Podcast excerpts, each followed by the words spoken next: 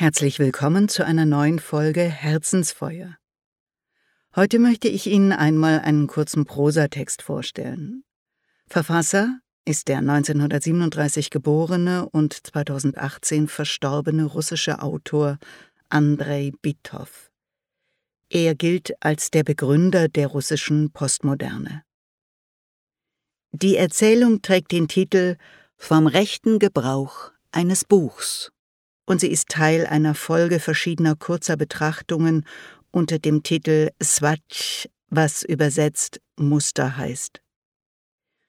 Mich erinnert diese Passage an das Prinzip der russischen Matroschka, also Puppe in der Puppe, eine Geschichte in einer Geschichte in einer Geschichte.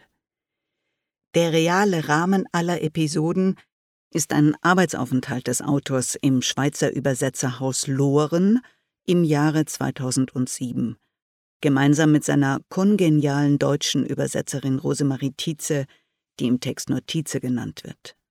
Die beiden sitzen gemeinsam beim Essen und Bitoff erzählt eine Episode, die sich kurz vor seiner Abreise in die Schweiz ereignet hat. Zum besseren Verständnis, der erste Satz bezieht sich auf die Deutschen im Allgemeinen.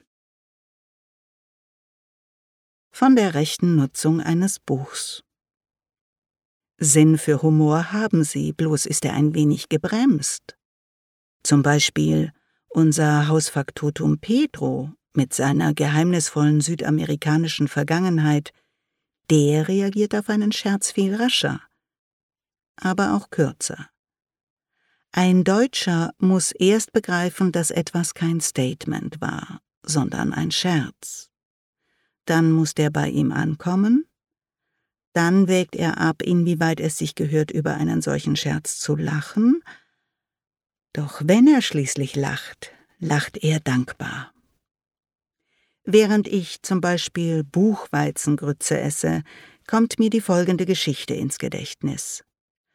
Kurz vor meiner Abreise nach hier ruft mich mein neu aufgetauchter tscherkessischer Neffe Saur an, wie immer überraschend und auf verwandtschaftliche Weise unpassend.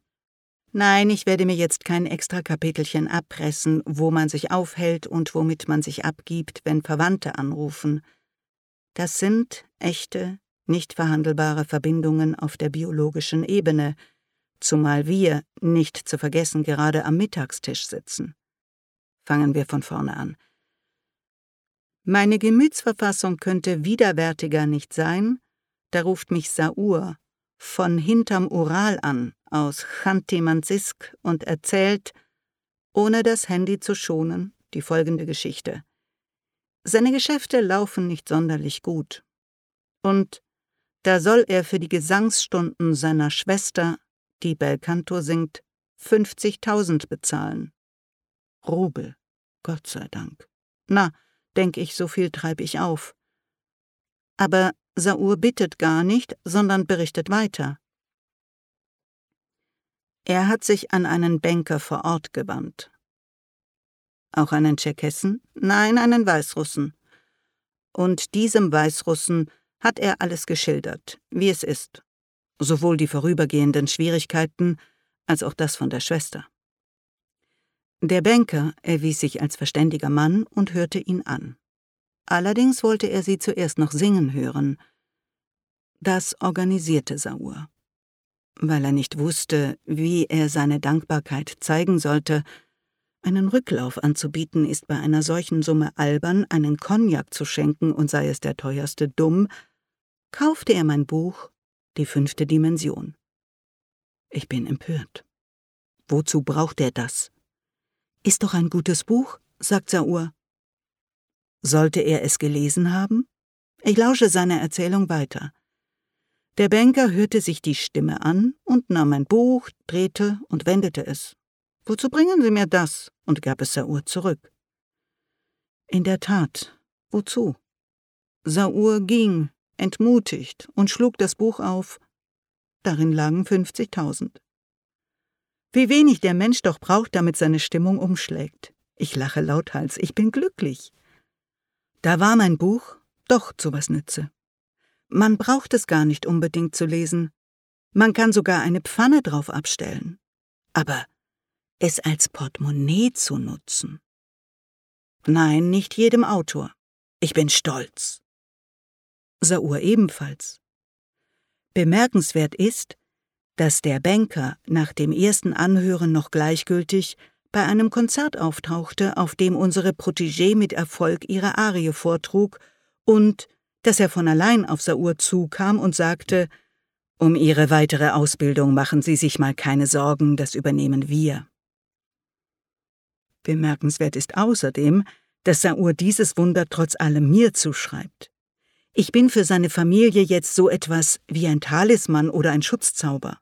Eine unverdiente, doch ebenfalls eine rechte Verwendung für einen Autor ungelesener Bücher. Tietze lacht von Herzen. Ja, so kann man ein Buch nutzen. Eine Pfanne würde man nicht mal auf einem schlechten Buch abstellen. 25. Februar 2007, 15 Uhr. Loren. Ja, Sie merken schon, dieser Text ist auch eine Hommage an seine Übersetzerin und dass das eine wunderbare künstlerische Arbeitsfreundschaft zwischen den beiden gewesen sein muss.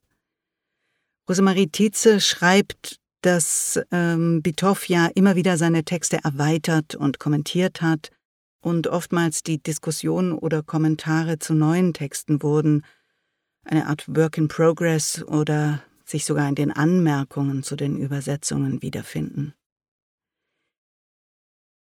Gefunden habe ich diesen Text in der Ausgabe 96 des wunderbaren Literaturmagazins Schreibheft, das Norbert Wehr herausgibt, und Rosemarie Tietze hat da eine sehr schöne Sammlung kürzerer Prosastücke, sowohl aus der ganz frühen Zeit, Bitoffs Anfängen und Kostproben seiner späten Prosa zusammengestellt. Und sie hat außerdem einen kleinen orientierenden Essay zwischen den Zeiten geschrieben, woraus ich Ihnen gerne ein paar Sätze zitieren möchte. Seit meinen ersten Bitoff-Übersetzungen in den 80ern hatte ich den Autor stets mit Fragen gelöchert. Dabei ging es weniger um Textverständnis, vielmehr um ein Gespür für das sprachliche Material. Wer redet so? Benutzt dieses Wort ein Kreis oder sagt es auch ein junger Mann? Ist das Attribut hier im Russischen üblich oder ein Bitoff-Ausdruck? Bitoff hatte große Hochachtung vor den Übersetzern. Er sagte oft, in den schlimmen Dreißigern hätten die Übersetzer die russische Sprache in der Literatur bewahrt und somit gerettet. Dank diesem Vertrauensvorschuss konnte ich ihm jedes Mal die Geduld für unsere Gespräche abfordern. Soweit Rosemarie Tietze. Ich möchte Sie keineswegs ermuntern, Töpfe und Pfannen auf Ihren kostbaren Büchern abzustellen, sondern die Geschichte eher so zu sehen, dass Literatur eine gute Unterlage auch für die Pfannen des Alltags sein kann. Es ist also beileibe keine Aufforderung, die Ehrfurcht vor der Poesie und der Literatur zu verlieren, gerne aber die Berührungsängste. Und ich meine, wer wäre dazu besser geeignet als ein Autor, der trotz manchem Kummer so herzlich über sich selbst lachen kann wie Andrei Bitow. Ich wünsche Ihnen wie immer ein warmes und starkes Herzensfeuer, lege Ihnen dieses Schreibheft sehr ans Herz und natürlich auch die längere Prosa Bitows und hoffe, dass ihre Alltagspfanne immer einen guten poetischen Ort findet, an dem sie sich wärmen und inspirieren kann. Ihre Ankoren.